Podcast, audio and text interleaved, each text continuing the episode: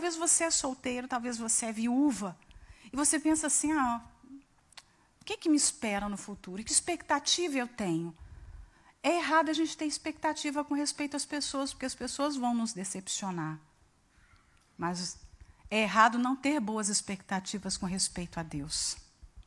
Então, mesmo que você seja viúva, tenha expectativa que o melhor de Deus ainda vai vir. A vida nesse mundo é assim, ela é construída assim, ah, tem a beleza da infância, tem a força da juventude, né? a moça quando se torna muito bonita, aquele cabelo, aquele corpo.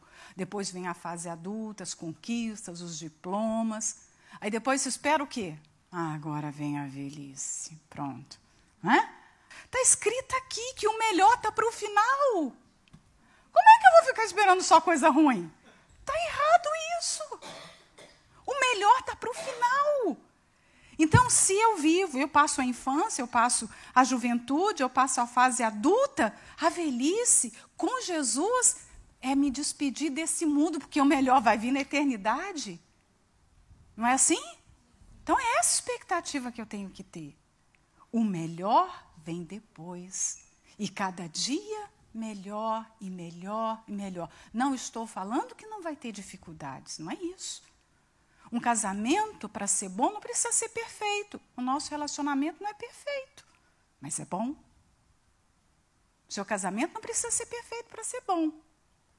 Vai ter imperfeições. Por quê? Porque você é perfeita? Não. Ele é perfeito? Não. Então vai ter casamento perfeito? Não. A terapia não vem de casamento perfeito, essa ideia. Né? Mas nas nossas imperfeições, nós vamos nos ajustando, nos ajudando, nos completando, correspondendo um ao outro. Isso é ir do melhor para cada vez melhor, mas com Jesus, só com Ele. Sem Jesus, é ladeira abaixo mesmo.